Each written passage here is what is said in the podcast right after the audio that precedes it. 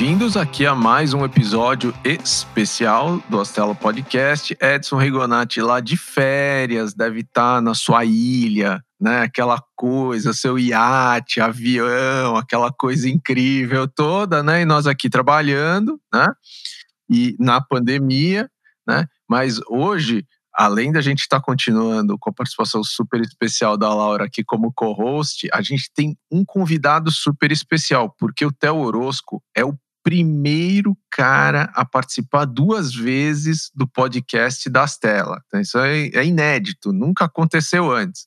Né? Como diz o Silvio Santos, né? é inédito. Então, é, Theo, super bem-vindo de novo ao podcast da Astela e dessa vez para a gente falar especificamente da tua participação no Astela Expert Network, cuidando aí do, do, do tema de, de, low e medium touch de vendas, né? Então, para começar, eu, eu não vou te perguntar a tua história, porque acho que você já contou bastante é, no último episódio do podcast que você participou e aí tá, tá no nosso feed para todo mundo ouvir, mas eu queria ouvir na tua história, quando foi que a, a, a máquina de vendas, né, a, a, máquina previsível de vendas, ela entrou na tua história e, e te acendeu essa luz e, e aí nasceu essa Exact Sales de bola. Cara, primeiro eu queria dizer que é uma honra para mim aí estar tá segunda vez aqui. Vou partir aí para pedir música no Fantástico, né? Quem sabe a gente consegue a terceira.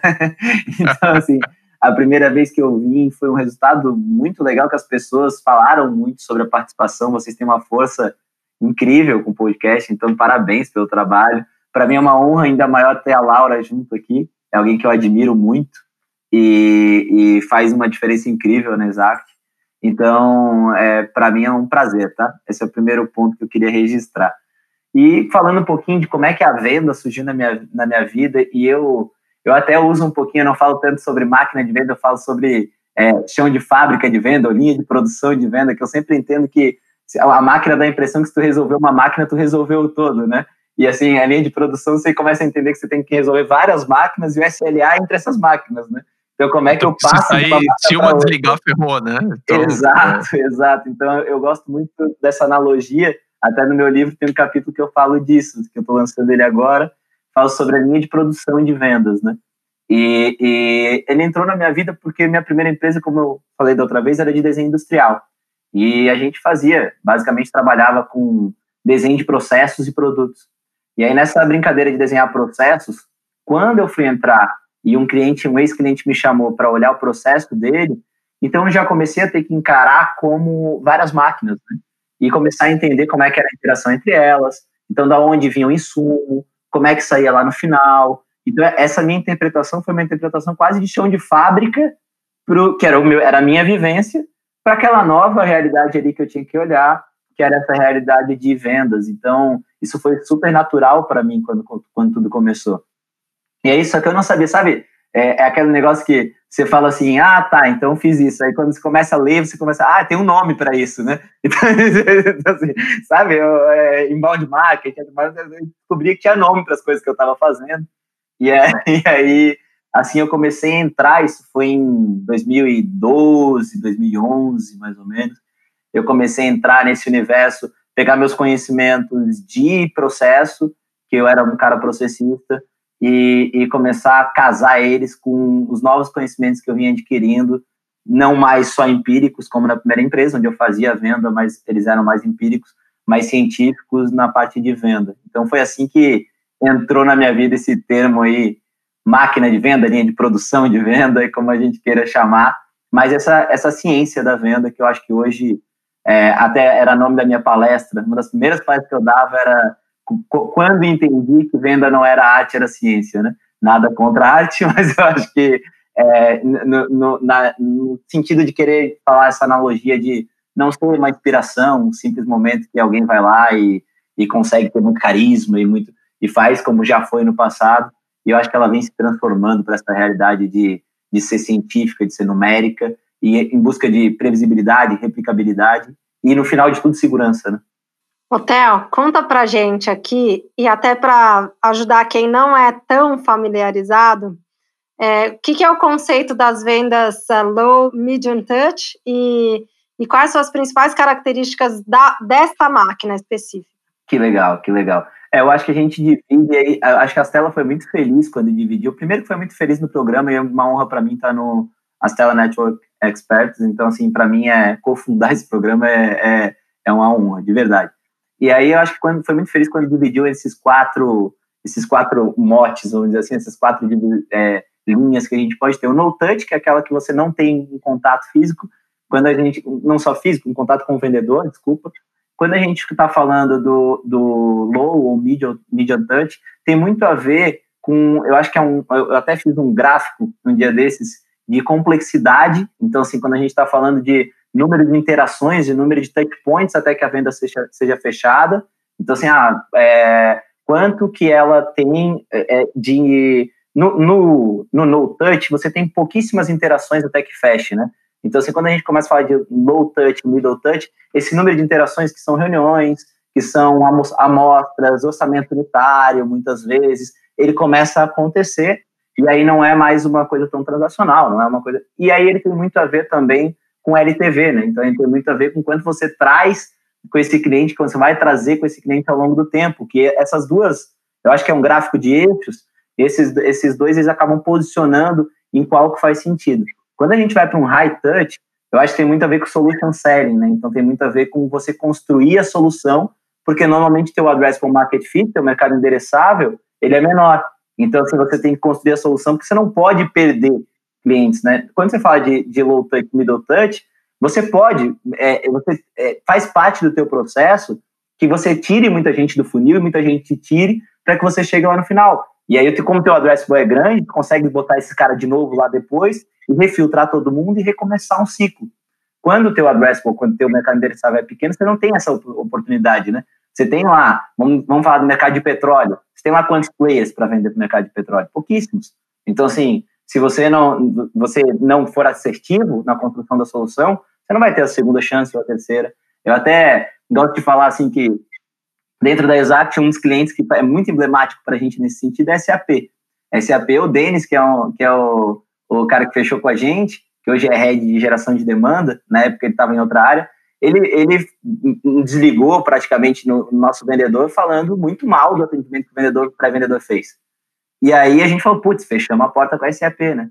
Cara, passou seis meses, eu acho, um ano, algo do tipo, a gente botou de volta. E ligou e ele não ele nem lembrava mais quem era Exact. E deu tudo certo, fechou e virou cliente. Então, assim, o, o middle, ele deixa que você faça isso, porque tem muita gente abordando o tempo inteiro, o universo é grande, você consegue é, arriscar um pouco mais nesse sentido. Então, acho que essa é a grande diferença dessas, desses tipos de máquina e, e, e todas elas, cada uma tem soluções muito específicas, né? Então, eu falei, por exemplo, de solution lá no, lá no, quando a gente falou de, de high touch, quando a gente fala de middle, acho que a gente fala muito de entendimento do cliente, a gente está falando muito de customer centric selling, que o Iaco fala tanto. Então, assim, de entender o cliente antes de querer vender alguma coisa para ele. E aí você começa a ter essas divisões de tarefas mais presentes, que no load você não tem. Então, você começa a ter um prospectador, um vendedor, essa coisa começa a se desenhar de uma maneira um pouco mais em máquinas mesmo, né? Em, em, nesse chão de fábrica. Theo, fala um pouquinho mais assim da, da, da, persona de qual é a startup ou qual é a empresa, né? Não precisa ser só uma startup que, que é o, o típica empresa que, que deveria estar tá trabalhando com uma estrutura de, de, de, low, mid touch e que por muitas vezes a gente vê não tá, né? Tá tentando outro tipo de, de, de, de canal, outro tipo de formato. Bacana. Eu acho que você tem que ter é, é, esse composto que eu vinha falando, por exemplo, assim, você tem um produto que ele, ele esses dias, até no, dentro da mentoria, a gente estava conversando, por exemplo, sobre empresas que trabalham com trial. Foi um assunto que surgiu na mentoria. E, e é, é uma ferramenta, por exemplo, que algumas empresas querem ir para se aproximar do, do no-touch. Vamos dar um exemplo. É, só que se você não tiver um produto que seja extremamente, é, usabilidade extremamente simples, o, o, o, o ticket não seja tão alto assim, a gente não está falando de algo de um LTV tão alto, a gente está falando de uma primeira entrega de valor muito, muito acessível, muito fácil, muito tangibilizada. Isso não vai funcionar. Então, assim, é, o que, que eu quero dizer com isso? É, as empresas que vão trabalhar com esse tipo de canal, elas têm entregas um pouco mais de longo prazo, elas não são tão, tão de primeiro valor, elas vão estar tá, tá trabalhando uma complexidade que precisam explicar um pouco mais o que é o que é aquilo e entender um pouco melhor o cliente para encaixar o produto na realidade do cliente. Então, que você não consegue fazer isso no no touch, por exemplo. Então, assim, é, elas vão ter um, um lifetime, é, que é o LTV, um pouco mais elevado. Então, a gente está falando de um lifetime velho de 3,5. O Aaron Ross, ele fala de 4,5, se eu não me engano, por exemplo, que é uma das referências que a gente usa bastante. Então, assim, são empresas que vão começar a ter porque é, é para você construir, de fato, uma máquina, é, por que, que, é tão importante o lifetime, né? Então, assim, o lifetime value. Se, se você construir uma máquina que ela tenha um custo de aquisição, um CAC, que antes de você dividir pelo número de clientes ele seja muito elevado, é, você não consegue com um ticket baixo cobrir esse CAC, né? Então você precisaria de uma de uma pulverização muito grande. Só que quando você monta uma máquina muito específica, você tem alguns limites, né? Que são de pessoas. Quando você não está falando de no touch, uma pessoa ela tem um range máximo que ela consegue fazer venda. Ela tem, ela tem uma capacidade máxima de venda. Então, é, no final, essa conta não vai bater se for muito baixo o ticket. Por isso que a gente fala tanto de, de e etc. Então, esse tipo de empresa eu acho que faz muito sentido. Eu penso que o, o momento certo para você investir numa máquina de venda e, e, e, e, né, dessa definição de low touch ou de middle touch é, é, é, é a partir do momento que você entendeu qual que vai ser a, a, a eu gosto muito de foco e vocês são a, um dos grandes responsáveis é um capítulo do livro também que eu só falo disso. A partir do momento que você entendeu que esse é o caminho que eu tenho que seguir a partir dali você tem que ir para aquilo que tem de melhor na, da estrutura que você pode dentro daquele caminho. Então é, para as empresas que, se, que entenderam, prototiparam, entenderam que elas têm essa complexidade, que elas têm esse, essa dificuldade de de primeira entrega e etc. Esse é o caminho que elas têm que seguir, na minha visão, né? Muito legal. E, Theo, é, conta um pouco para a gente, assim, tudo começa com uma necessidade de gerar leads, né? É o começo de toda, de toda empresa, quando tenta escalar, é, falta o combustível para a máquina. Qual que é a sua recomendação para quem está neste ponto e precisa garantir é, que, a, que, a, máquina tenha combustível para funcionar e até para ir testando os processos. Muito bom. Eu, eu, eu, penso da mesma maneira, eu acho que assim, o, o, o, insumo, você não consegue fazer nada sem ele, né? Você não faz milagre, você pode ter a melhor máquina, se não entrar insumo, não acontece nada. Então, assim, e o mau insumo, ele pode ser pior do que a falta de insumo, que é uma outra coisa que eu acho muito importante. Então, acho que o primeiro passo é definir muito bem quem é o teu bom insumo. Eu acho que vocês nos mostraram muito isso em alguns momentos, a gente já fazia muito na Exact, e a gente até está trocando o insumo que a gente tinha na nossa máquina, por exemplo, agora. E, e por quê? Porque você começa a definir com o teu histórico, você vai entender que o bom insumo não é só o que fecha a venda, é o que tem sucesso com o teu produto, que tem sucesso com o teu, né? Porque aquele tempo em que se vendia areia no deserto passou, né? Hoje em dia, o cara, se o cara descobre que tu vendeu areia no deserto, ele fica puto, vai falar para todo mundo, isso vai virar um problema. Então, assim, você tem que vender água no deserto e areia na construção, né? Então, assim, é, esse, esse insumo não é só a quantidade que é importante, mas a qualidade dele, né? O quanto ele está alinhado com o que você entrega lá na ponta. Eu estava entrevistando o Thiago Reis é, para o livro, e ele estava contando, por exemplo, a gente fez um case de sucesso muito forte numa primeira empresa com ele, ele foi para uma outra empresa que era a RP Flex, e ele bateu todas as metas de venda, ele estourou as metas de venda. Qual foi o problema? O problema foi que não passaram para ele corretamente quem era esse insumo bom que ele tinha que estar tá botando dentro do atendimento. E começou a estourar lá na ponta. Então, assim, e aí a empresa não conseguiu fazer o que tinha que fazer.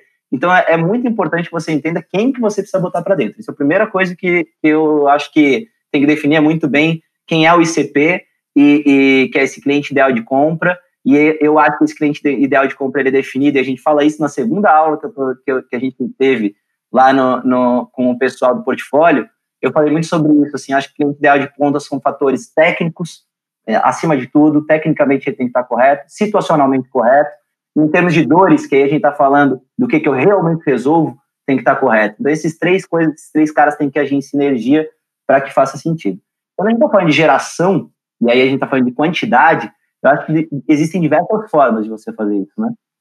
Existem formas pagas, formas gratuitas, existem formas eu, eu, eu não sou o cara que acredita que existe uma bala de prata, que uma forma seja a correta.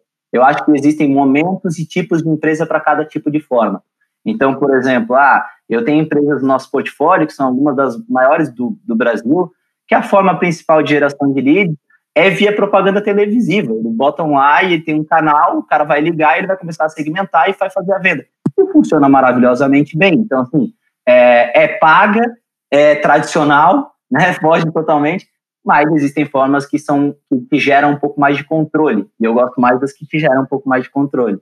Então, por exemplo, inbound marketing, conteúdo, provavelmente você vai rastrear melhor, vai te gerar mais controle. E aí é uma fonte mais limpa. Provavelmente vai te gerar um tipo de, de é, é, crescimento que vai te demandar um pouco menos de aumento de custo de aquisição de cliente antes de gerar o crescimento. Ou seja, vai botar menos dinheiro na frente para depois ver. Então é uma vantagem, mas vai demorar mais. Vai demorar de oito meses a um ano e meio para começar a dar resultado. Então tem um ponto positivo, tem um ponto negativo sempre. Né? Então eu, eu acredito muito nisso. Theo, deixa eu perguntar, nesse, nesse ponto-chave, né? Acho que uh, a gente fala muito dessa questão do foco e acho que as pessoas às vezes entendem que foco é porque a gente sabe de uma bala de prata e todo mundo sabe que na vida não tem bala de prata, né? Trabalho é a vida, a vida é, é, é, a gente lida com gente e gente assim mesmo, é improvável, é, é dá problema, gente é uma coisa maravilhosa, né? É, mas e, e, aí super concordo contigo com essa coisa né, de que não tem uma bala de prata, mas acho que também você tem uma experiência muito vasta. Tem alguma coisa que você acha que, putz, meu, isso é uma furada, né? Isso como fonte de lead, cara, pula fora, tal, não perde tempo? Ou você acha que não, temos que estar aberto a tudo porque tudo pode funcionar para alguém? Eu, eu acho que o foco ele é fundamental, como você falou. Eu não sei se furada, mas existem fontes que são mais difíceis de escalar e fontes, mais fáceis de escalar. Então depende muito, na minha visão, de, do que, que você está planejando para a empresa. Então, assim, qual é o teu objetivo de longo prazo? Porque se teu objetivo de longo prazo por exemplo, você já está falando de uma segunda, de uma adjacência número 3 ou número 4, talvez faça assim, é, tudo depende do teu momento de empresa. Então, por exemplo, eu acho que quando você está falando de fonte paga, eu lembro muito bem de uma palestra do Aaron Roth no, no RD Summit, que ele mostrou, por exemplo, nos Estados Unidos, o, o, lá atrás, daí isso fazem cinco anos essa palestra mais ou menos, ele mostrou a evolução do custo das palavras, da, da, da compra de palavras nos Estados Unidos. E aí ele começou a mostrar que elas começaram a ter problema que as empresas não estavam mais conseguindo sustentar o CAC que estava gerando. Então, é o difícil de você ter uma, uma, uma fonte que você fica na mão do fornecedor, como é no caso de links patrocinados, é, é isso, você está na mão do fornecedor, é, é, é, isso mesmo já disse. Como é um leilão, começou a subir isso, começou a subir teu CAC, muda toda a tua lógica, né? Então, assim, claro que as fontes que você não está na mão de um terceiro, elas são mais interessantes. Por exemplo, uma fonte de conteúdo, um via orgânico, uma fonte, inclusive, de compra de listas, porque você tem tanto fornecedor de compra de listas que provavelmente você não vai ter uma variação gigantesca no custo de, de, de uma lista. Então, assim, ela é muito mais limpa do que uma, uma fonte, na, ao meu ver, com links patrocinados. Quer dizer que não tem que usar link patrocinado? Às vezes, para você introduzir um produto, para você fazer um teste, você fazer um protótipo, faz, pode fazer sentido o link patrocinado. Então, assim, eu, particularmente, hoje a Exact praticamente não investe nada em link patrocinado. Por quê? Porque eu considero uma fonte que não vai me fazer, eu vou ficar na mão de um, de um terceiro e eu não pretendo ter isso. Então, a Exact hoje, compra de listas é o número um e é o nosso foco principal, e é ali que a gente canaliza tudo.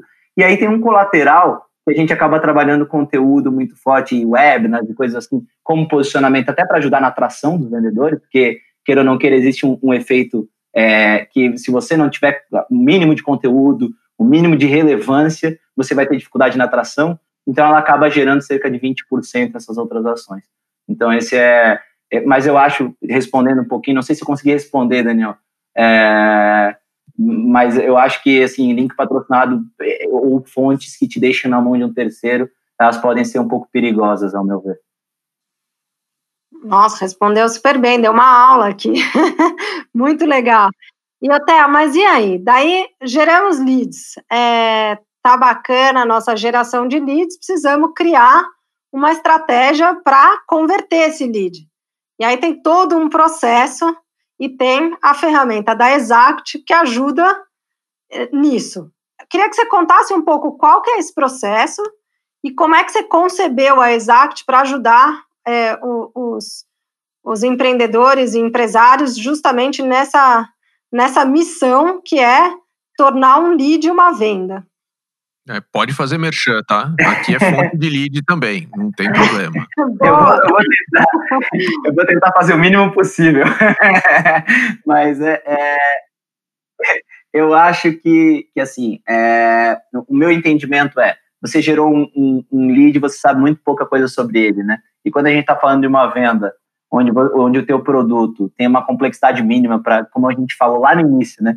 é, low touch, middle touch, uma complexidade mínima para você apresentar, é, que precisa ser dado um contexto grande. E quando a gente está falando também de persuasão, que na atração vai vir muito forte, provavelmente você vai ter que trabalhar muito forte nesse aspecto, é muito importante que você descubra mais sobre esse lead. Então, como é que chegou na minha, na minha vida a pré-vendas? Né, né, né? Eu comecei a denominar pré-vendas aqui no Brasil, a gente cunhou esse termo, porque eu queria dizer que eu queria uma ligação mais técnica. E na empresa onde eu comecei, a pré-venda era uma área de apoio ao vendedor. Aí eu peguei e falei, cara, mas esse cara sabe muito tecnicamente, então eu vou deslocar esse cara. Aí a gente começou a deslocar para ele começar a ligar e por isso eu comecei a chamar de pré-venda. Então, assim, é... e aí hoje a gente tem a felicidade de quase todo mundo chamar de pré-venda, mas os SDRs, BDRs ou coisa do tipo, isso entrou na minha vida porque quando eu planifiquei na primeira vez, e eu acho que eu gosto muito de Goldratt, né? Teoria das restrições, a meta, eu fui atrás de onde é que estava o gargalo. E normalmente tem, tem uma etapa do um capítulo do, do meu livro que eu falo assim, o gargalo normalmente não está nos lugares sexys, né? Não tá, normalmente não tá na venda que é sexy, não tá no conteúdo que é sexy. Tem alguém cuidando do lugar sexy normalmente, né? Tem alguém que disse, ah, eu quero fazer isso. E aí ele foi lá e investiu o tempo dele naquele lugar que é mais sexy. Agora, na prospecção, é um lugar que era muito pouco sexy. Era pouco sexy ligar, tomar não na cabeça, ligar, ter, ser mal, mal recebido e etc. E, e isso, claro que não foi só por isso, quando eu planifiquei, ficou muito claro para mim que ali naquele momento de prospecção, quando eu botava engenheiro para fazer, ele ligava pouco, porque era pouco sexy e ele não queria ficar no telefone. Quando eu botava um cara que não era engenheiro, ele até ligava bastante, mas ele não conseguia tirar os dados que precisava e nem fazer as interpretações que precisava. Eu falei, putz, como é que eu vou fazer esses dois caras, o, o melhor desses dois mundos, né? A tecnicidade do engenheiro aliada à, volumetria do cara que não é. E aí foi onde surgiu as primeiras planilhas, que foram MVP de Exact, eu conto bastante isso também nesse livro, que é, é, a gente vendeu quase 500 mil em planilha, né, antes de começar a... Então, assim, é, é, começaram a surgir as planilhas, e essas planilhas, elas basicamente trabalhavam com derivações de perguntas e lead score, para que eu conseguisse começar a replicar o que, que o cara perguntaria e interpretar o que o cara interpretaria. Claro, hoje a gente já está bem mais avançado nesse sentido, a gente tem máquina de aprendizado, a gente tem é, lógicas booleanas, a gente tem o software hoje é outra robustez, né? E hoje o software e é muito interessante porque isso fez com que a gente tivesse que transformar as conversas em dados.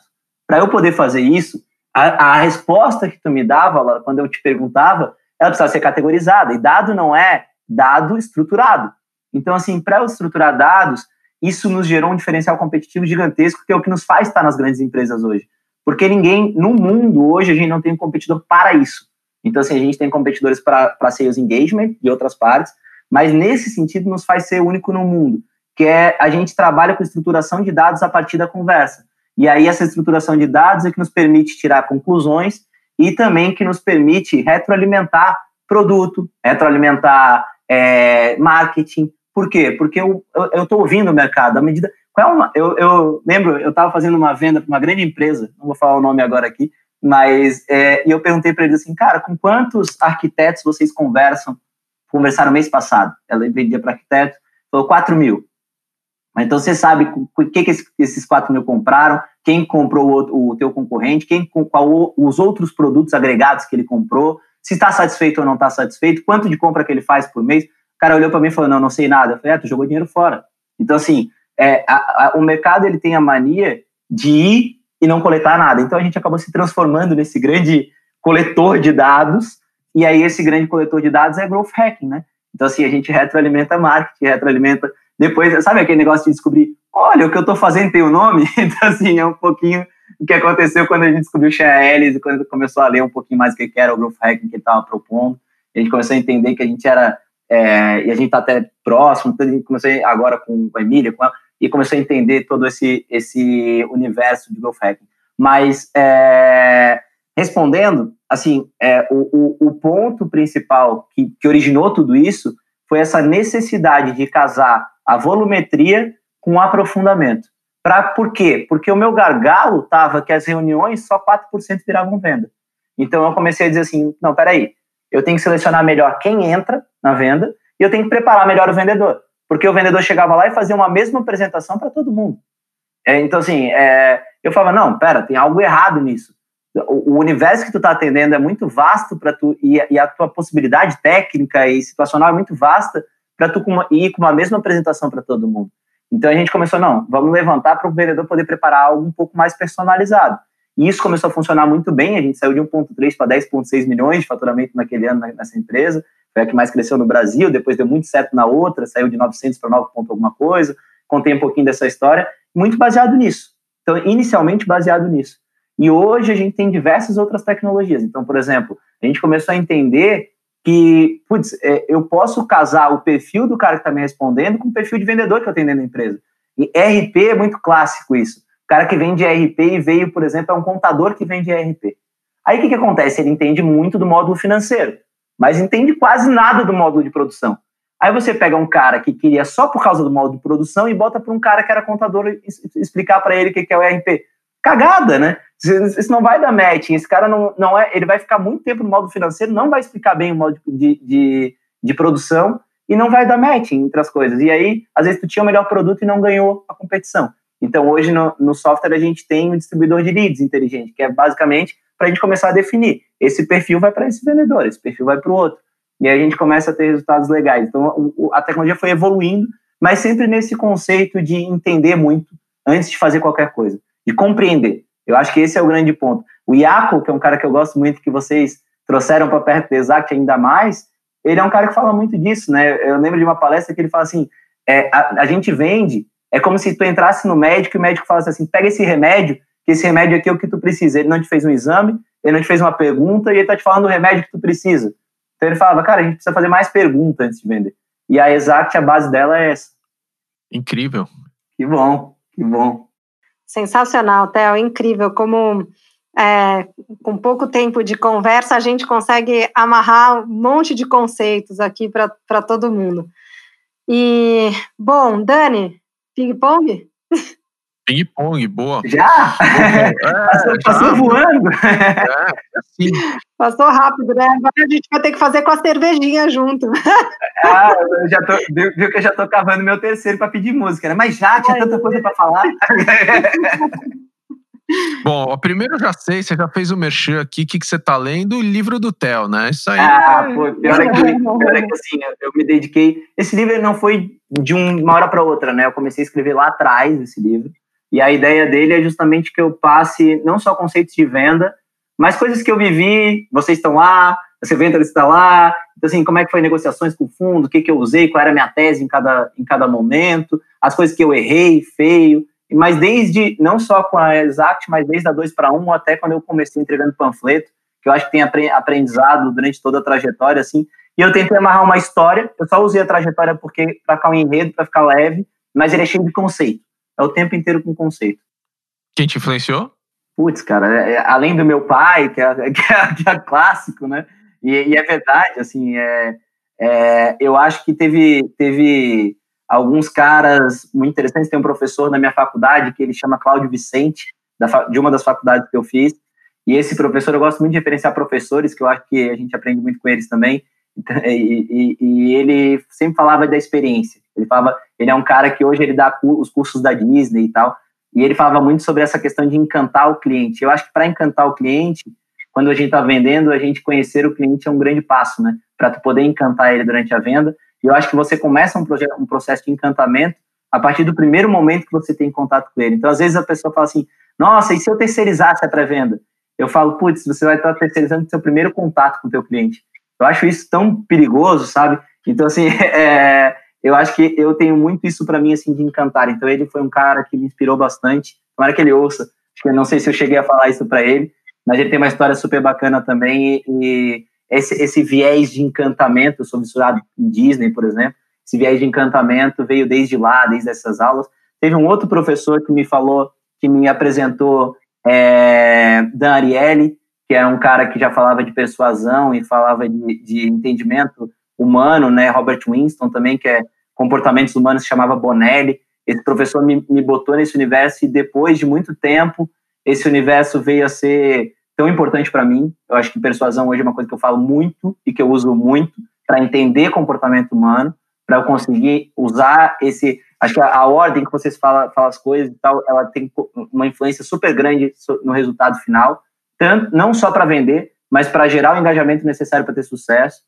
E, e, eu acho que eu estou numa onda de valorizar os professores. Né? Eu acho que também o professor que me, me orientou lá atrás e meu primeiro sócio, que é o Alexandre Turosi, porque esse conceito de segmentação ele veio meu, da minha tese de TCC. É, não sei se nem vocês sabem isso. Veio da minha tese de TCC, da minha, da minha pós-graduação, é, que era o Flávio, professor orientador, e o Alexandre abriu as, as portas de um cliente nosso, que era a Heveg, relógios, e eu fiz a minha tese toda baseada em conjuntos fatoriais para eu começar a entender por score qual é a composição melhor de portfólio e de novos produtos para a Heveg Relógios, que era a maior de relógios do Brasil. Então lá eu comecei tudo. Então tá, hoje eu estava numa onda bem acadêmica. Ah, boa, meu. Aí, acho brilhante. Mas é muito legal, né? Abrir esse espaço para falar dos professores, porque tá todo mundo sofrendo tanto com, a, com o homeschooling nessa nessa quarentena, a gente vê um esforço enorme do outro lado e, e, e, e acaba valorizando ainda mais, né? A coisa do, do, do ambiente de aprendizado e do, e do mestre. Muito legal. É, e eu sou, eu sou um, um, grande crítico desse distanciamento do mercado da academia, né? Então, sempre. Só que eu acho que eu tive alguns expoentes que me, me aproximaram. Então, esses são alguns deles, assim, sabe? E, e eu acho que o, o que falta dentro da academia é equilíbrio entre o teórico e o prático. Então, assim, eu acho que ela acabou indo, infelizmente, muito para o teórico e, e, o teórico demora a responder muitas vezes ao prático. Então, o reskilling, que acho que a Laura tem um artigo que eu adoro, que nos cita, e eu fico muito feliz que nos cita a Academia Exact, é um pouco disso, né? Um pouco da academia não conseguindo responder rapidamente à tecnologia e a próprio provedor de tecnologia tendo que se adaptar e formar o mercado para que responda à tecnologia num tempo que a academia não conseguiu se adaptar. Né? Exatamente. Uma fonte de informação? A fonte de informação, eu tenho N fontes de informação, mas eu, eu tenho consumido, eu, de verdade, eu aumentei meu consumo de podcasts depois que eu participei do primeiro com vocês. Então, existe um podcast de um concorrente internacional nosso que eu tenho ouvido bastante, que é o da Outreach, que é bem bacana. Eu ouço muito de vocês. É, eu ouço é, podcasts de, de, de, da CBN, que eu acho bem legal para ficar é, um pouco mais dentro. É, apesar de eu ter, nos últimos tempos, tomado a decisão de me afastar um pouco de, algumas, de alguns tipos de notícia, para eu conseguir me centrar, mas eu, te, eu, eu vim ouvindo bastante. Então, eu tenho consumido mais esse tipo de informação. E, e eu, eu, eu, ainda recorro ao, ao, livro bastante, assim, tenho consegui, consegui recorrer um pouco mais nos últimos tempos, mas depois comecei a escrever o livro, tive que recuar, mas eu recorri, eu reli aí livros de persuasão, por exemplo, da Ariely é um deles, que é Previsivelmente Racional, que é um livro que é super bacana, é, de um cara que, que é genial, e, e também indico uma, uma série que chama Des Instintos Humanos, Desejos Selvagens, uma coisa assim, que é da, do Robert Winston, que é super bacana também, que eu tinha visto lá na faculdade e revisitei agora, que eu estou muito, né, cada vez mais nessa linha de entender o comportamento humano, porque eu acho que a partir disso a gente começa a entender muita coisa. Um ritual do teu cotidiano que você não abre mão?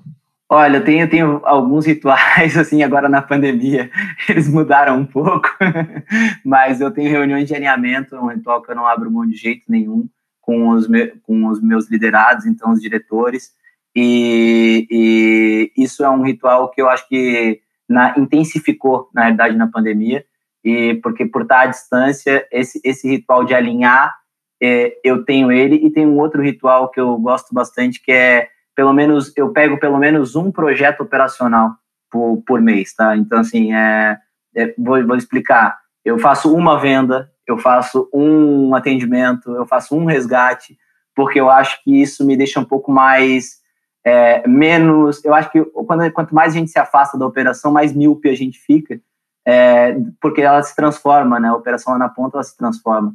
E aí é legal, eu acho que manter de alguma forma o vínculo. E eu vinha tendo dificuldade, esse é um novo hábito que eu adquiri, eu vinha tendo dificuldade de manter esse vínculo e eu venho tentando é, pelo menos um projeto de cada, de cada frente operacional para que eu consiga entender e, e, e, poder fazer. Então, eu venho, pelo menos um, eu, eu, eu vou ativamente participar. Uma ferramenta de trabalho? Ah, aqui na Exact, o Google Docs, ele bomba, né? Então, assim, é, a gente usa muito, muito, muito. A Exact é uma ferramenta de trabalho que eu acho que todo gestor de vendas aí, eu não estou mais na parte de vendas, mas todo deveria ter. mas, é, brincadeiras à parte, eu acho que é, a gente aqui, planilhas e, e constrói muito a quatro mãos. Então, a gente tem muitas planilhas no Docs, onde todo mundo trabalha conjuntamente. Acho que a Laura sabe bem, né? Porque ela tem acesso a várias delas. Então, assim, é, é a gente trabalha muito ali. Assim, muito, muito, muito. A minha agenda é o, é o segundo principal, né? É, é o, a minha agenda eu acordo de manhã, olho para ela e, e, vou seguindo, né? Eu, eu, eu, é. eu, brinco que eu sigo ordens. É o GPS dela. da vida, né? Exato. É o Waze, né? Todos os reféns das, das agendas. É. eu acho que quem não, quem não consegue organizar sua agenda é, tem que fazer como eu, né? Então, assim, hoje eu tenho uma secretária que me ajuda nisso mas é porque eu tinha muita dificuldade. Cara, ter, ter muita atenção, porque ela te.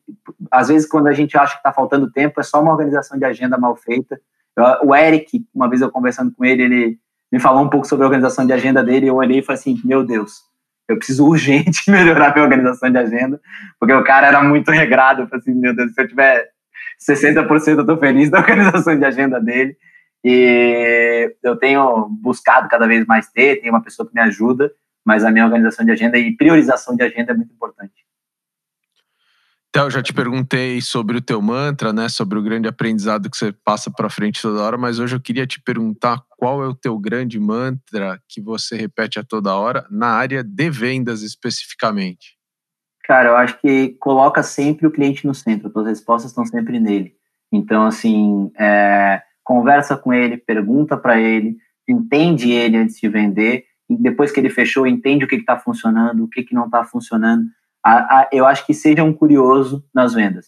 Então, assim, porque a curiosidade ela vai te dar os ganchos que você precisa, tanto para vender, como para continuar vendendo e continuar fazendo um produto que seja muito atrativo. Então, eu entendo que é, fazer perguntas e botar o cliente sempre no centro dos teus processos, é, eu acho que é a resposta para uma boa venda. Assim, tudo origina daí. Acho que boas perguntas e, e curiosidade com teus clientes, tanto teus clientes internos como externos, tá? Externos como internos. A gente anda perguntando muito para o nosso time, e nosso time tem respostas fantásticas, assim. A gente fez uma ação agora na pandemia que eu adorei. A gente, é, na, no intuito de se tornar álcool gel, eu brinco, a gente começou a, falar, a, entender que a gente já tinha muito cliente em home office, e como a gente era muito dado e muito padronização, nós éramos a ferramenta adequada para quem queria prospectar via home office. Então a gente já tinha esse know-how e a nossa ferramenta estava extremamente pronta para isso, para fazer essa girada de chave, né? E aí a gente começou a perguntar para os clientes que já trabalhavam em home office e entendemos que de fato estávamos prontos para isso e éramos a mais pronta para isso. E a gente começou a perguntar para o nosso time que estava em home office para eles darem soluções de produto para a gente entrar ainda mais nesse universo. Fizemos uma competição, é, quem ganhou ganhou uma televisão e tal, mas a gente ganhou muito porque a gente tem pelo menos cinco ideias hoje que duas delas já estão em desenvolvimento e pelo menos cinco delas serão utilizadas para que a gente fique ainda mais é, preparado para atender a demanda de home office é, de maneira extremamente completa. Incrível. Theo, super obrigado. Pô, eu que agradeço. Prazerzaço. Deixa a Lau tá quase destituindo o Edson aqui.